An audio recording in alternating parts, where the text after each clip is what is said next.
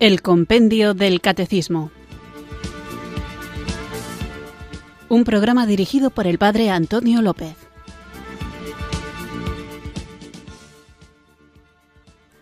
Muy buenas tardes, queridos oyentes de Radio María. Recibido un cariñoso saludo desde Irurzun, en Navarra, quienes sintonizáis una tarde más esta radio que cambia vidas, esta emisora de la Virgen, Radio María, para escuchar el programa El Compendio del Catecismo, nuestro espacio diario de formación católica en el que, siguiendo el guion del libro El Compendio del Catecismo, tratamos de conocer la fe que queremos vivir, compartir y defender.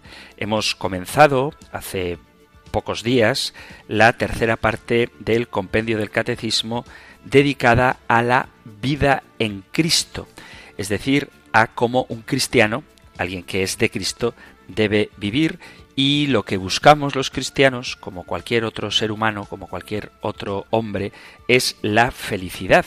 Lo que pasa es que nosotros entendemos que el único que puede llenar nuestros anhelos de felicidad es Dios y por eso, fiados de la palabra de Dios hecha carne, de Jesucristo, vivimos o procuramos vivir las bienaventuranzas, esta felicidad que el Señor nos promete por un camino que es muy distinto del que el mundo, la sociedad actual nos ofrece.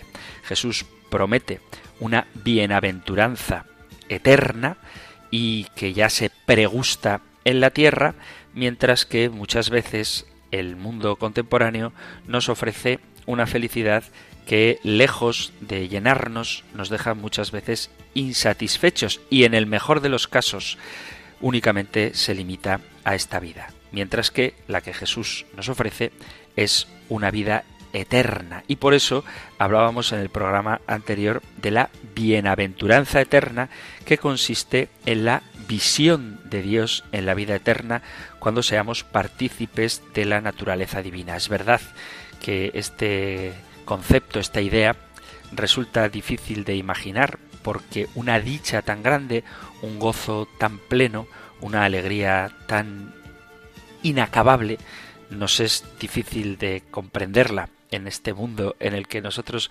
vivimos, en el que estamos afectados por enfermedades, por disgustos, por problemas económicos, por problemas afectivos, por problemas de salud, un montón de cosas que nos hacen sentir que no estamos del todo plenos. E incluso cuando alguien se siente pleno tiene la posibilidad de perder esa plenitud o bien porque llegue una situación que nos quite aquello que creemos poseer o porque, en definitiva, llegue, y seguro que ha de llegar, la muerte, que si no hay esperanza la vemos como la frustración de todos nuestros proyectos. Sin embargo, el Señor nos promete una vida eterna y una felicidad eterna contemplando cara a cara a aquel que es el amor.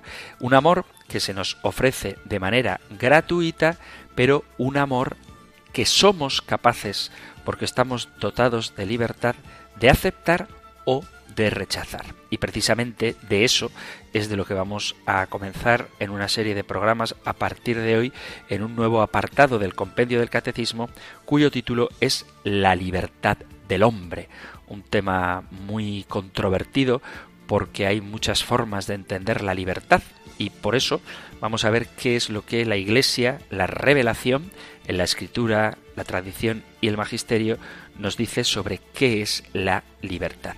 Quien nos hace verdaderamente libres es el Espíritu Santo que Dios ha derramado sobre nuestros corazones y por eso comenzamos nuestro programa invocándolo.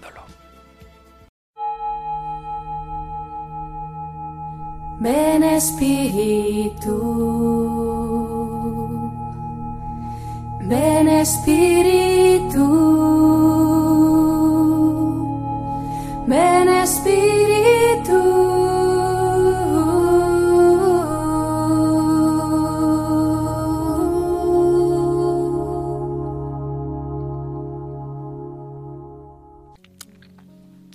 Oh Señor Creador nuestro de tu mano bondadosa hemos recibido el derecho a la vida, a la libertad y a la búsqueda de la felicidad. Tú nos has hecho tu pueblo y nos has dado el derecho y el deber de adorarte a ti, único Dios verdadero, y a tu Hijo Jesucristo. Por el poder y la obra del Espíritu Santo, nos llamas a vivir nuestra fe en el mundo, llevando la luz y la palabra salvadora del Evangelio a todos los confines de la sociedad. Te pedimos nos bendigas mientras cuidamos del don de la libertad religiosa. Danos fortaleza de mente y corazón para estar siempre dispuestos a defender nuestras libertades cuando son amenazadas. Danos valentía para que se escuchen nuestras voces en defensa de los derechos de tu Iglesia y de la libertad de conciencia de todas las personas de fe. Te pedimos, oh Padre Celestial, que en esta hora decisiva de la historia de nuestro pueblo y reunidos en tu Iglesia, des a todos tus hijos una voz clara y unida para que con cada prueba que encaremos y cada peligro que superemos, por el bien de nuestros hijos, de nuestros nietos y de todos los que vengan después de nosotros, nuestro país sea siempre una nación bajo Dios indivisible, con libertad y justicia para todos. Te lo pedimos por Jesucristo nuestro Señor. Amén.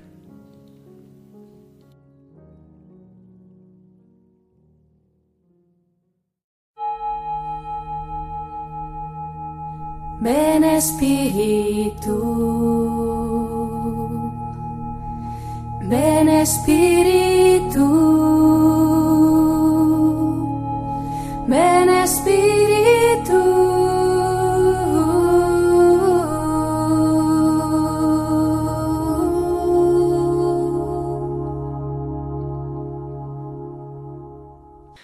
Después de haber invocado al Espíritu Santo con esta oración por la libertad religiosa, vamos allá con nuestro programa, que como digo, iniciamos hoy un nuevo apartado sobre la libertad del hombre. Si hay algo que identifica al ser humano es la libertad. Es, como veremos, un derecho humano básico y es una herramienta que se utiliza también para castigar a la persona que con su conducta agrede a otra persona o a la sociedad. Por eso se priva de libertad con la cárcel a quien ha cometido un delito. La libertad es un derecho muy amplio y a veces se habla de ella de manera exagerada, lo mismo que a veces se reprime de igual modo. Por eso está unida la libertad a conceptos como el de justicia o el de responsabilidad. Por eso es tan importante el uso que hacemos de nuestra libertad. Aunque es cierto que por más cárceles que existan o por muchas formas de represión que se dan todavía en nuestras sociedades contemporáneas, incluso en esas que decimos más avanzadas, nunca se podrá nada contra la libertad de pensar, por más que, como desafortunadamente ocurre aquí mismo, se censure por decir lo que pensamos. Hay que darse cuenta de la importancia que tiene la libertad. Por poner un ejemplo dramático y muy realista, si alguien se toma la libertad de saltarse un semáforo en rojo, es probable que en un instante acabe con su vida por un accidente, provocado precisamente por no respetar ese semáforo y haberte tomado la libertad de querer ignorarlo, repercutiendo además de la propia vida que has perdido en la de tu familia y de aquellos que te aprecian, porque tus actos influyen también en los actos de los demás. De ahí la importancia que tiene comprender bien la libertad. San Agustín decía que cuando Dios nos hizo libres, se arriesgó a que le diéramos la espalda, a que le dijéramos que no lo reconocemos de ninguna manera. Por eso, la libertad es un problema también para Dios. ¿Cómo entender que Dios para nuestro bien nos creó libres y precisamente con ese bien podemos hacer el mal? ¿Cómo es posible que por la libertad que tenemos podamos crear herramientas para autodestruirnos. Pero por otro lado, ¿qué seríamos nosotros sin la libertad? ¿Cómo construiríamos algo sin ella? Seríamos simplemente engranajes de una gran maquinaria que no tendría otro destino, el hombre, que el de ser reemplazado por otro cuando éste ya no sirva. Y esta es la clave del ser humano. Nosotros no vamos a vivir para siempre, pero tampoco vamos a ser reemplazados.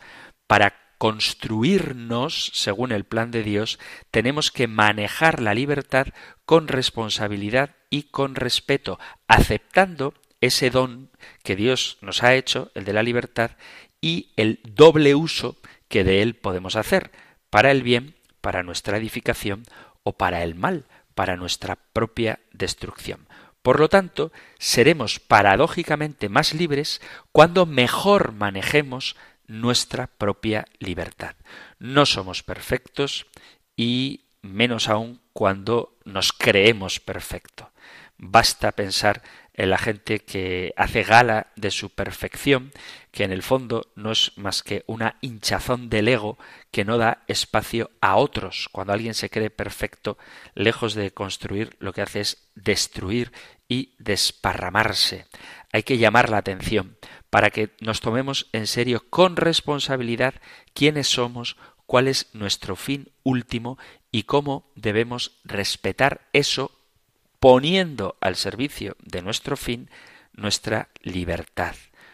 Nunca debemos interpretar mal la libertad porque de lo que hagamos con ella depende nuestro destino, nuestra vida en esta tierra, la de aquellos que nos rodean y desde luego nuestro fin último. Si orientamos la libertad hacia aquello para lo que hemos sido creados o la ponemos al servicio de nuestra autodestrucción. Vamos pues a hacer una pequeña reflexión sobre cuál es el significado de la libertad así en sentido amplio y luego veremos el sentido bíblico de la libertad y después, aunque reconozco que no será un programa sencillo, porque como es un tema complicado, para entender bien lo que es la libertad hay que hacer una reflexión profunda, creo que es fundamental hacerlo, aunque requiera un esfuerzo intelectual, para que sepamos cómo debemos conducirnos, cómo debemos manejar, cómo debemos utilizar este don que Dios nos ha hecho de la libertad. Lo que trataremos hoy lo encontráis en el Catecismo Mayor en los puntos 1730 al 1733 y 1743 1744. Nosotros escuchamos ahora la pregunta 363 del compendio del Catecismo. Número 363. ¿Qué es la libertad? La libertad es el poder dado por Dios al hombre de obrar o no obrar, de hacer esto o aquello, de ejecutar de este modo por sí mismo acciones deliberadas. La libertad es la característica de los actos propiamente humanos.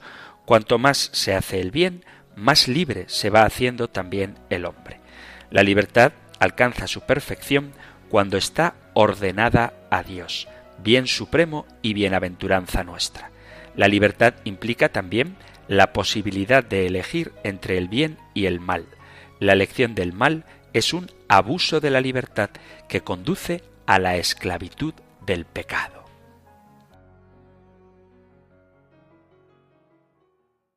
Antes de hacer una reflexión estrictamente religiosa, teológica, de lo que es la libertad, vamos a ver en sentido general cuál es el significado de qué es libertad. Libertad se define como la facultad o capacidad del ser humano de actuar según sus valores, criterios, razón y voluntad sin más limitaciones que el respeto a la libertad de los demás.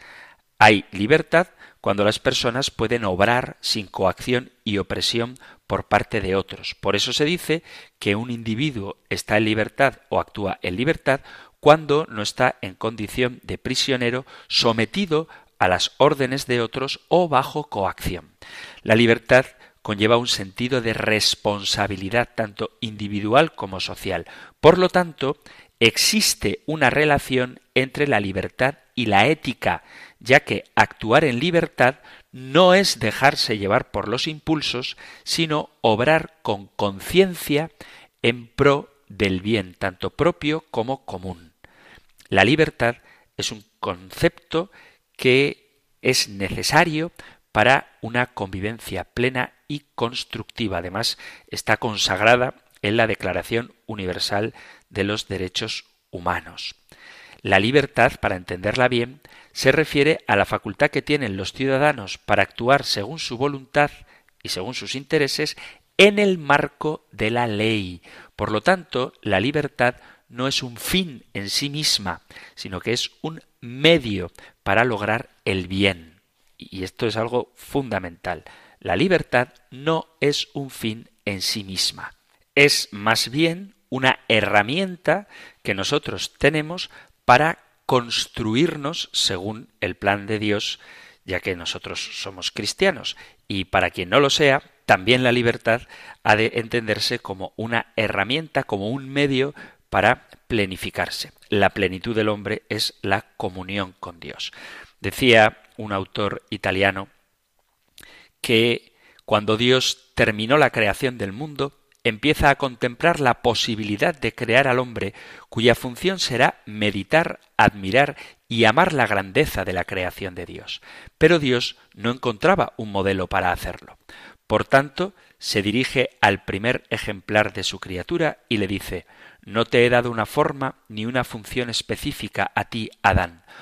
Por tal motivo, tendrás la forma y función que desees. La naturaleza de las demás criaturas las he dado de acuerdo a mi deseo, pero tú no tendrás límite. Tú definirás tus propias limitaciones de acuerdo con tu libre albedrío. Te colocaré en el centro del universo, de manera que te sea más fácil dominar tus alrededores. No te he hecho mortal ni inmortal, ni de la tierra ni del cielo de tal forma que podrás transformarte a ti mismo en lo que desees, podrás descender a la forma más baja de existencia como si fueras una bestia, o podrás en cambio renacer más allá del juicio de tu propia alma entre los más altos espíritus, aquellos que son divinos. Este texto nos coloca dentro de una perspectiva integradora que nos permite ver la existencia humana como una aventura apasionante y arriesgada que solamente se puede afrontar con éxito si se sabe pilotar debidamente el timón de la libertad.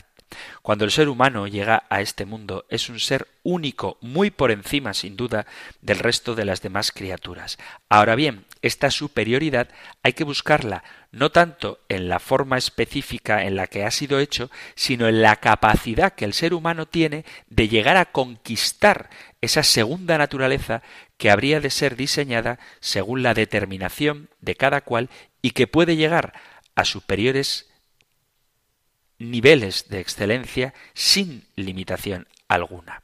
De un lado está el cielo elevado y de otro los abismos en la tierra. El ser humano podrá convertirse en un ángel o en una bestia. Ello depende únicamente del uso responsable que haga de su libertad. Nacemos con el atributo de la libertad que Dios nos otorga, que es un instrumento que bien utilizado nos transformará y que mal usado nos destruirá. Hay que entender de una vez por todas que la correcta administración del ejercicio de la libertad necesita de aprendizaje, llegar a controlar los bajos instintos y las pasiones no es fácil, supone un esfuerzo constante, porque tengámoslo claro que los hombres interiormente libres no son el producto de un decreto o de una ley, sino el resultado de su voluntad de ir creciendo cada vez más hasta llegar a configurar en sí mismos la vida de Cristo. A veces se entiende la libertad como la capacidad humana para hacer lo que te da la gana en vez de hacer lo que debes hacer. De este modo, la libertad es interpretada de una forma ilimitada, dando pie a que cada cual haga lo que le venga en gana, siempre y cuando no interfiera con las libertades de los demás y discurran paralelamente ambas libertades.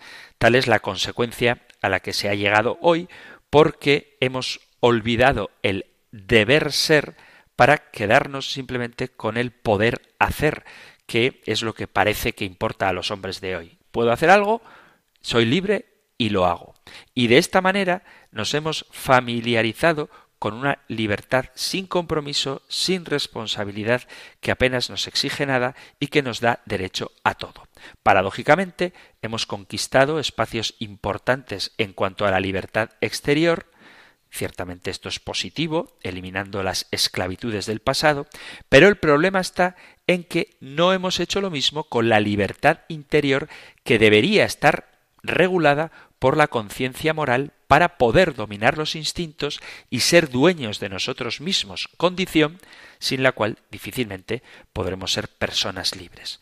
Sucede que al haber abdicado del orden moral se piensa que todo ordenamiento ético, toda norma moral es un freno a la libertad y que por lo tanto cuando se ha perdido el miedo al pecado se puede estar preparado para ser verdaderamente libre, pudiendo meterme en cualquier barrizal, dejándome arrastrar por el desaforado deseo sexual, la droga, el alcohol, realidades en las que si entro difícilmente podré salir. Necesitaré la ayuda de otros y desde luego la gracia de Dios para poder lograrlo.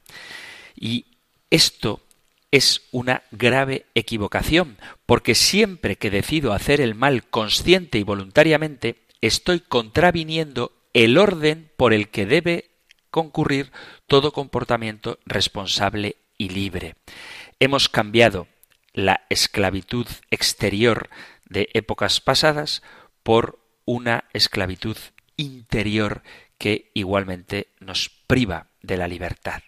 Quienes comienzan haciendo algo simplemente porque les apetece, es muy probable que acaben siendo aquello que nunca hubieran deseado llegar a ser. El drama de nuestro tiempo es que se ha prostituido el concepto de lo que es la verdadera libertad, que, guste o no guste, es una realidad moral que se sitúa en el adecuado uso de ella, porque cuando no hacemos un uso propio, adecuado, bueno, orientado hacia nuestro fin último de la libertad, estaremos hablando de libertinajes.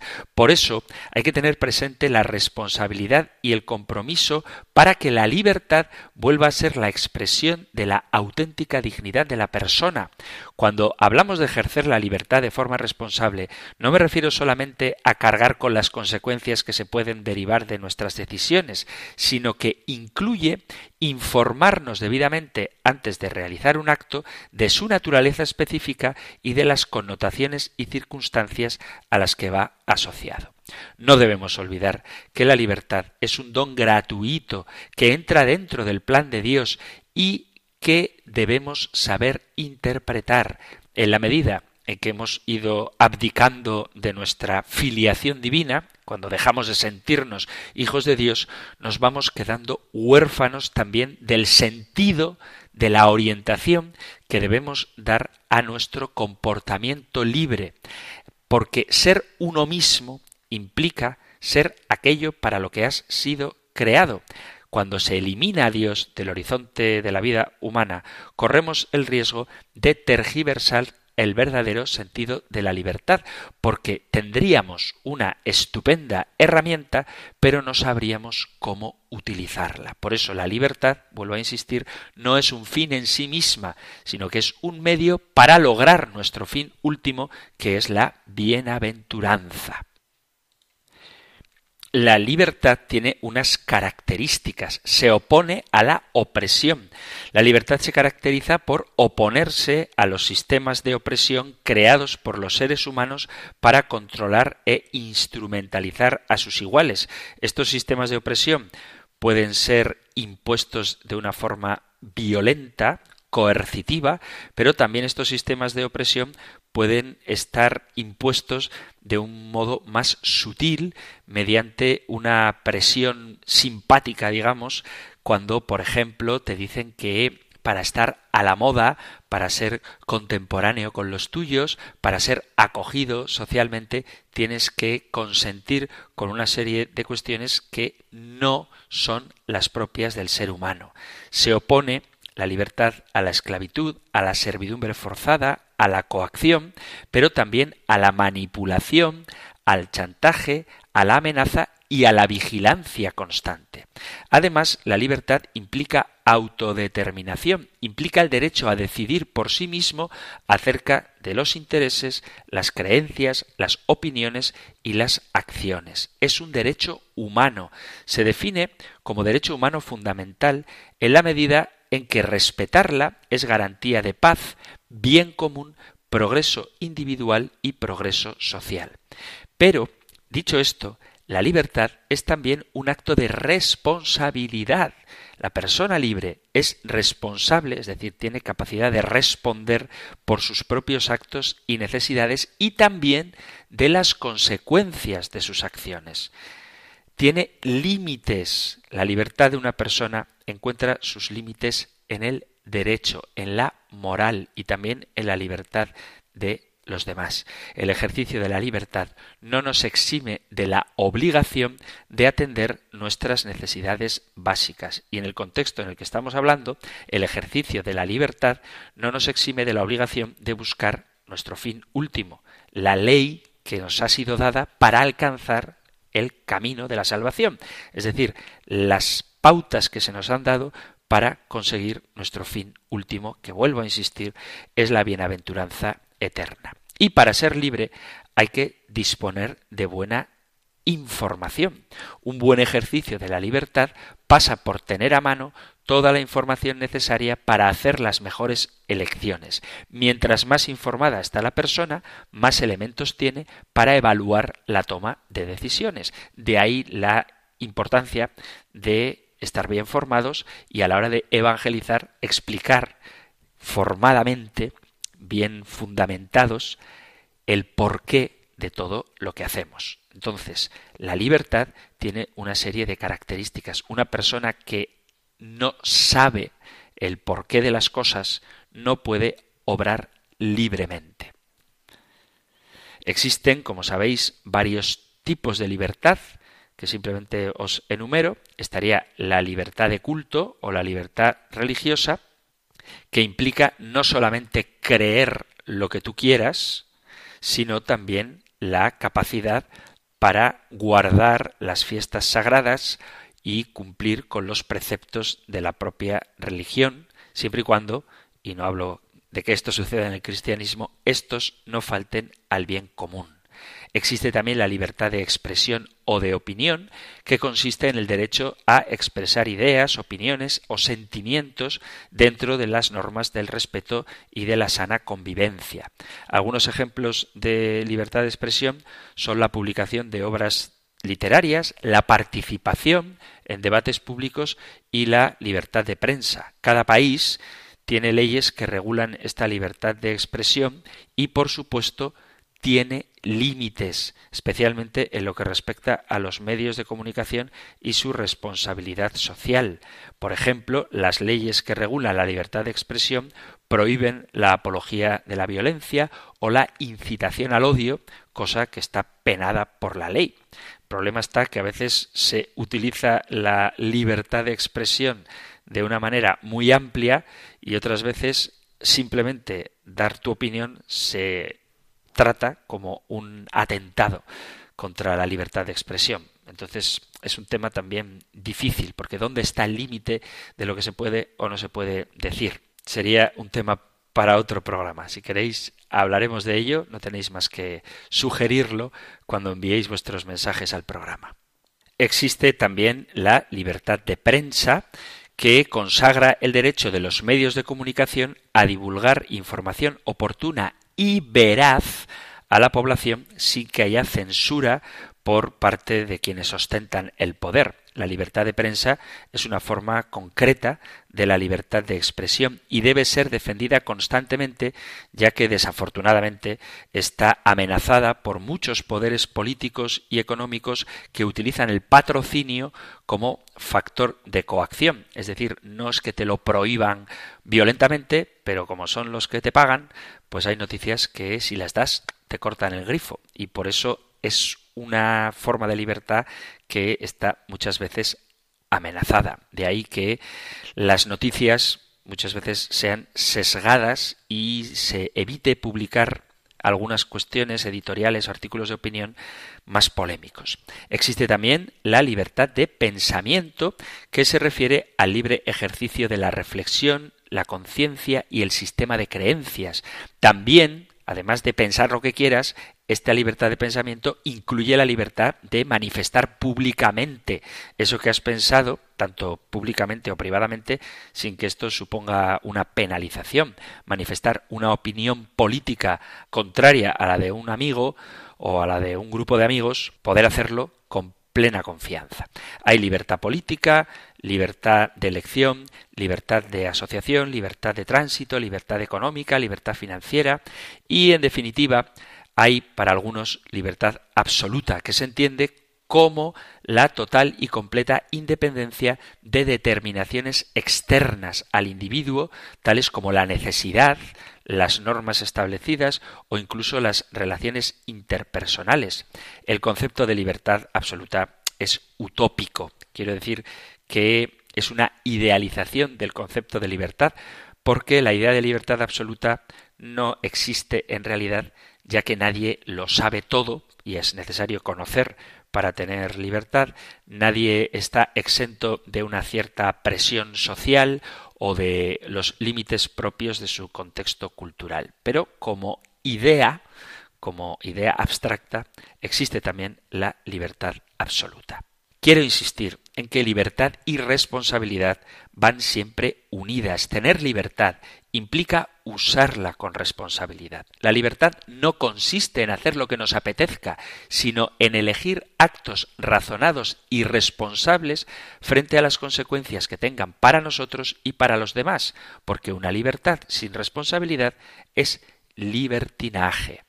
De ahí que me parezca tan importante definir el sentido genuino de lo que es la libertad. Después de esta reflexión así general sobre la libertad, vamos a hacer una breve pausa musical y continuamos con nuestro programa.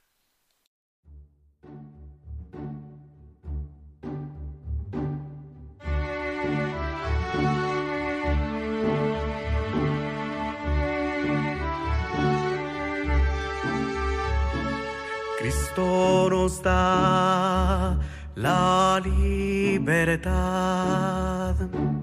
Cristo nos da la salvación.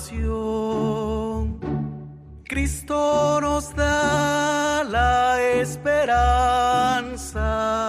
Cristo nos da el amor. Cristo nos da la libertad. Cristo nos da la salvación.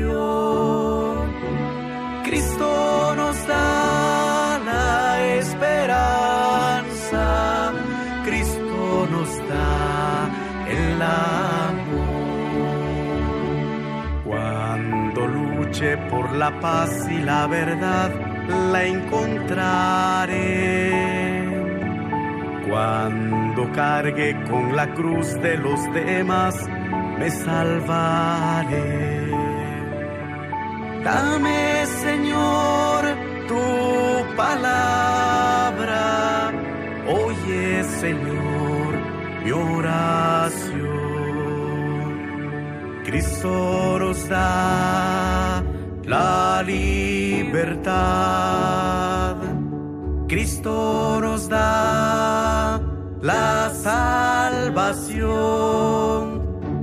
Cristo nos da la esperanza. Cristo nos da el amor. Cuando sepa perdonar de corazón, tendré perdón. Cuando siga los caminos del amor, veré al Señor. Dame, Señor, tu palabra.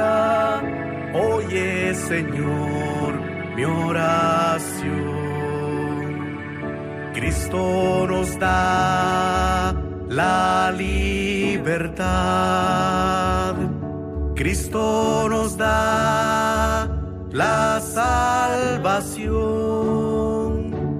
Cristo nos da la esperanza,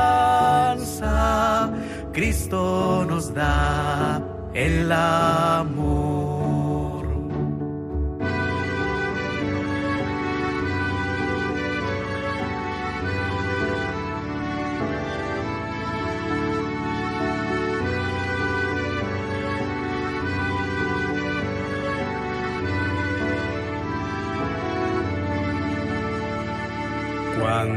Cuando siembre la alegría y la amistad, vendrá el amor. Cuando viva en comunión con los demás, seré de Dios. Dame, Señor, tu palabra. Oye, Señor, mi oración. Cristo nos da la libertad. Cristo nos da la salvación. Cristo nos da la esperanza. Cristo nos da el amor.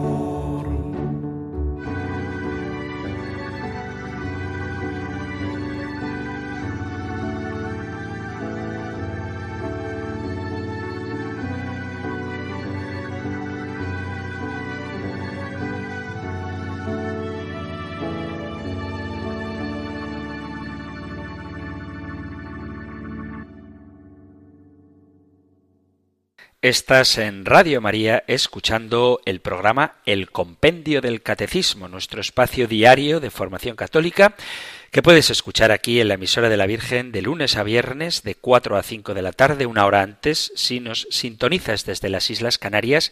Y hoy comenzábamos un nuevo apartado sobre la libertad del hombre y la pregunta 363 plantea precisamente eso. ¿Qué es la libertad? Hemos visto así en general qué es la libertad, qué tipos de libertad hay, cómo la libertad no es un fin en sí misma y que debe estar orientada hacia el bien del hombre, que es la bienaventuranza eterna, y como siempre libertad y responsabilidad van de la mano.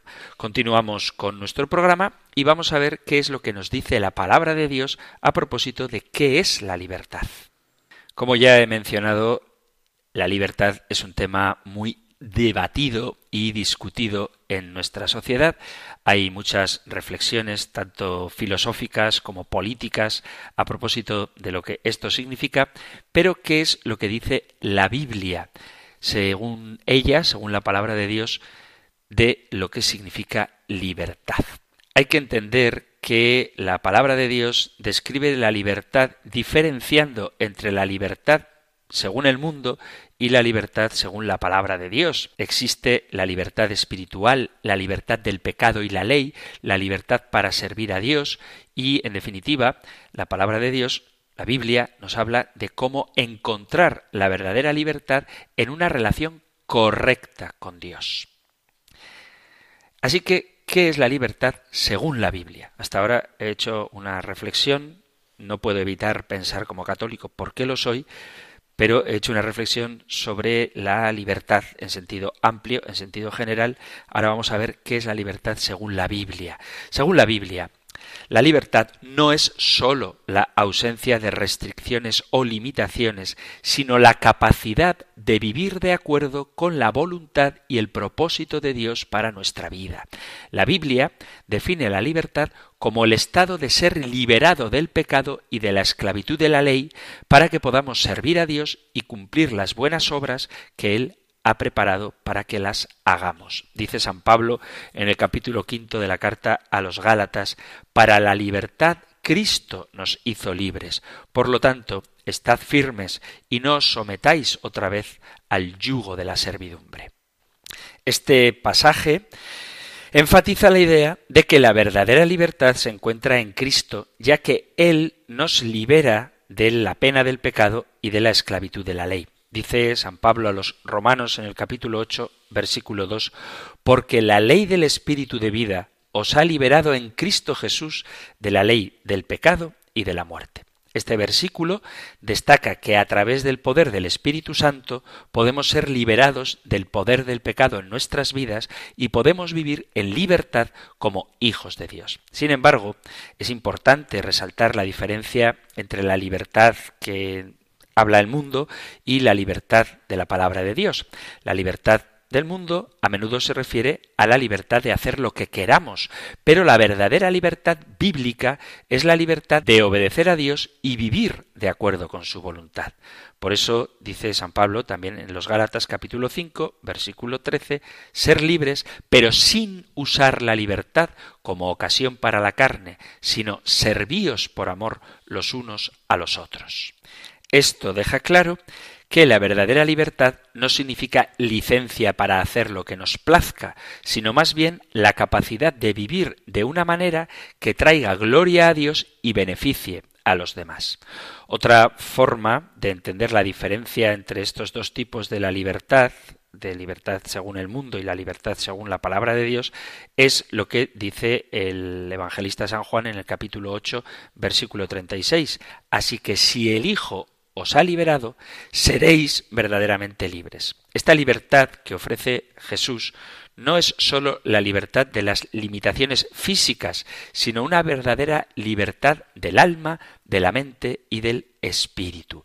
Mientras que la libertad entendida desde la perspectiva del mundo. Sólo promete la liberación de las limitaciones externas, la verdadera libertad, como la describe Jesús, nos libera del cautiverio interior del corazón. El significado bíblico de la libertad va mucho más allá de la ausencia de restricciones o limitaciones. Ser verdaderamente libre en Cristo significa ser liberado del poder del pecado y de la muerte y vivir en una relación correcta con Dios. A través de la fe en Jesucristo somos justificados ante Dios y se nos da el regalo de la salvación, de la bienaventuranza eterna, que nos libera de la pena y del poder del pecado. Uno de los temas centrales de la libertad espiritual es la idea de ser liberado del pecado y de la muerte por medio de nuestra fe, de nuestra adhesión a Jesucristo. Dice San Pablo en la carta a los Romanos capítulo 6 versículo 22. Pero ahora que habéis sido libertados del pecado y hechos siervos de Dios, el beneficio que cosecháis es para la santidad y el resultado es la vida eterna. Este versículo destaca la idea de que la verdadera libertad no se encuentra en la capacidad de pecar con impunidad, sino en la libertad de vivir una vida santa y obediente, agradable a Dios. La libertad de la ley es también otro aspecto importante del significado bíblico de la libertad. La palabra de Dios nos enseña que lo que nos salva no es guardar la ley, no es cumplir leyes, sino creer en Jesucristo. Dice San Pablo a los Gálatas capítulo 3, así que la ley fue nuestro guardián hasta que vino Cristo para que fuésemos justificados por la fe. Pero ahora que ha venido la fe, ya no estamos bajo un guardián, dice la carta a los Gálatas capítulo 3 versículo 24.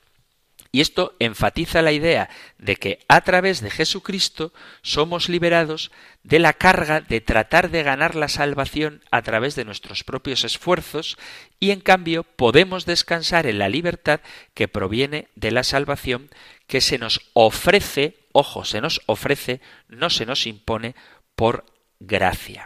Por eso es importante entender que la bienaventuranza eterna, la felicidad, es algo gratuitamente ofrecido, pero libremente aceptado. La verdadera libertad está relacionada con servir a Dios, haciendo su voluntad. Dice el Señor en el Evangelio de San Juan, en el capítulo 8, versículo 31, Si guardáis mis palabras, seréis realmente mis discípulos, entonces conoceréis la verdad y la verdad os hará libres.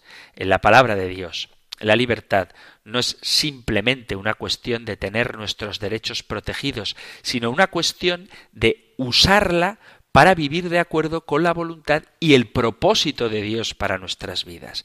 La Biblia enseña que la verdadera libertad se encuentra en una correcta relación con Dios por medio de Jesucristo en lo que Él nos ha revelado a través del Espíritu Santo en la Iglesia. La libertad incluye la liberación del poder del pecado y de la muerte, la libertad de la carga de creer que nuestro destino está en nuestras manos y tener que ser nosotros los artífices de nuestra propia salvación y cómo podemos vivir una vida de santidad al servicio de Dios ofreciéndonos asintiendo con nuestra libertad al cumplimiento de su voluntad. Y este tipo de libertad, vuelvo a insistir, no es únicamente vernos sin coacciones externas, sino sobre todo liberarnos del el cautiverio interior del corazón. Por eso es fundamental tener claro cuál es el fin del hombre, para que pongamos la libertad al servicio de ese fin al que Dios nos llama. De ahí que sea necesario analizar lo que es un acto libre. Es decir, un acto libre no significa hacer lo que te da la gana, sino un acto que sea propiamente humano. ¿Qué es un acto humano? Un acto humano es un acto que nace de la voluntad ilustrada por la inteligencia. Un acto humano es aquel del que se puede predicar el bien o el mal moral. Por eso hay que distinguir entre lo que son actos humanos y lo que son actos del hombre. Acto humano es no todo lo que el hombre realiza o todo lo que se realiza en el hombre, sino simplemente o únicamente las acciones libres. De ahí que exista esta distinción de la que habla también el compendio del catecismo entre acto humano y acto del hombre. Las acciones que realiza el hombre sólo las calificamos como humanas cuando proceden del hombre en cuanto inteligente y libre, y como la criatura humana se diferencia de los animales irracionales por ser dueña de sus actos, sólo se pueden calificar como específicamente humanas aquellas acciones de las que el hombre es dueño. El hombre domina sus actos gracias a la inteligencia y a la voluntad. Por eso se dice que la libertad es un poder de la inteligencia y de la voluntad. En consecuencia, sólo se consideran específicamente humanas valorables como buenas o malas moralmente, las acciones que proceden de una decisión deliberada. Aquellas otras acciones que no son deliberadas se llamarán actos del hombre más que actos humanos, porque no proceden del hombre en cuanto tal que libremente decide realizarlas. Por ejemplo, actos del hombre, acciones en las que no se da intervención del querer libre, son las funciones fisiológicas, las sensaciones o las reacciones involuntarias o aquello que se hace en estado de inconsciencia. Por ejemplo, es un acto del hombre, que no un acto humano, hacer la digestión. Eso es una cosa que no haces por tu voluntad, sino que tu organismo, tu fisiología, la realiza sin que ni tu inteligencia ni tu voluntad intervengan en ella.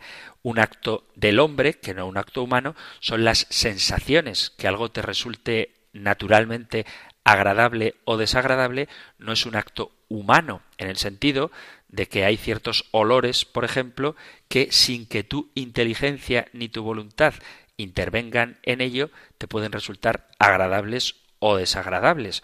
Un acto del hombre, que no un acto humano, es lo que haces mientras estás, por ejemplo, inconsciente.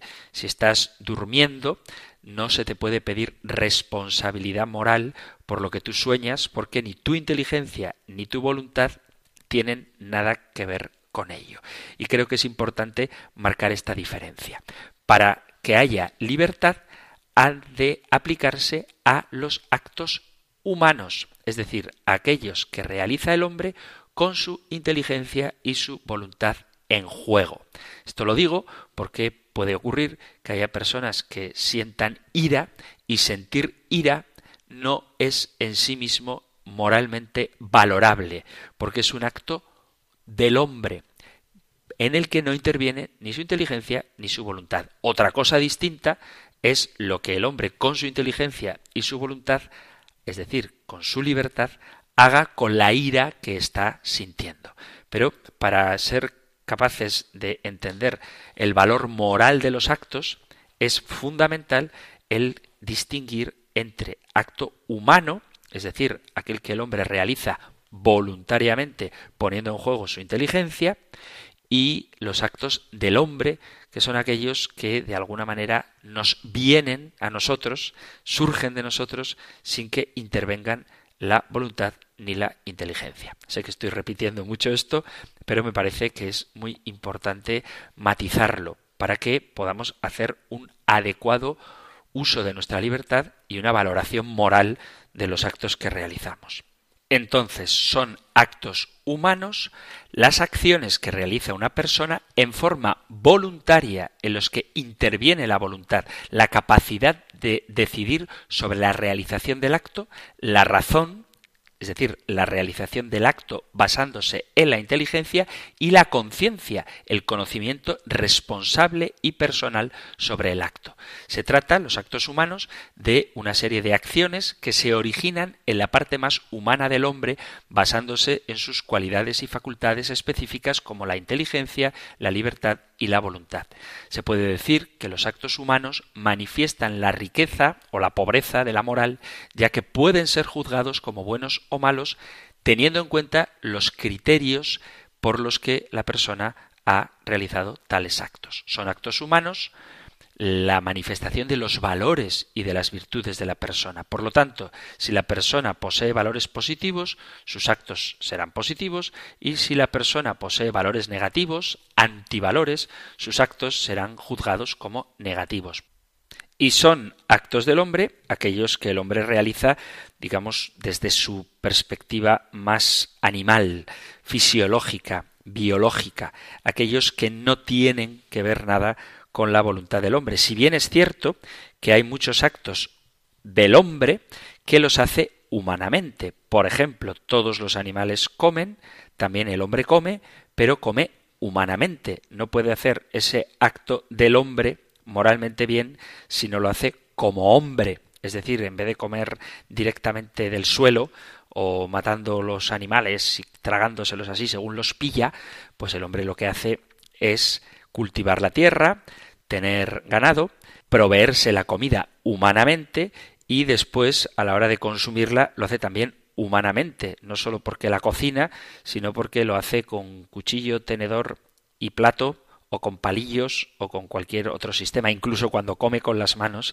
no lo hace igual que los animales. Y lo mismo habría que decir de las relaciones sexuales. Los animales tienen relaciones sexuales, los hombres también tienen relaciones sexuales, pero el hombre hace ese acto humanamente, de una forma diferente a como lo hacen los animales, que actúan de manera instintiva, dejándose llevar por el celo de la hembra cuando ésta está en esa situación. Sin embargo, el hombre realiza ese acto poniendo en juego su inteligencia, su voluntad y su conciencia. Por eso hay actos del hombre que también pueden ser valorados moralmente si los hace humanamente o no. Y todos los actos humanos tienen una valoración moral. Para que un acto sea libre, tiene que ser un acto del hombre. Para que se pueda calificar como moralmente bueno o malo, tiene que poner en juego su libertad, su voluntad, su inteligencia y su conciencia. Seguiremos hablando de la libertad y de la responsabilidad, pero ya será en un nuevo programa. Si hay alguna pregunta que os haya suscitado el programa de hoy, si hay alguna cuestión que queréis compartir, incluso debatir, si queréis formular cualquier testimonio o compartir cualquier cosa, sabéis que Radio María quiere sentir cerca a sus oyentes y por eso pone a vuestra disposición dos medios para comunicar con este programa. Por un lado tenéis el correo electrónico compendio arroba radiomaria.es, compendio arroba radiomaria.es, o si preferís hacerlo por el teléfono, lo podéis hacer mediante el WhatsApp, solo WhatsApp, al 668 594 383, enviando vuestros mensajes al 668 594 383. Terminamos ya el programa de hoy recibiendo la bendición del Señor. El Señor te bendiga y te guarde, el Señor ilumine su rostro sobre ti y te conceda su favor, el Señor te muestre su rostro y te conceda la paz. Muchísimas gracias por estar ahí, gracias por escuchar el compendio del catecismo y si queréis, volveremos a encontrarnos en un próximo programa. Un fuerte abrazo.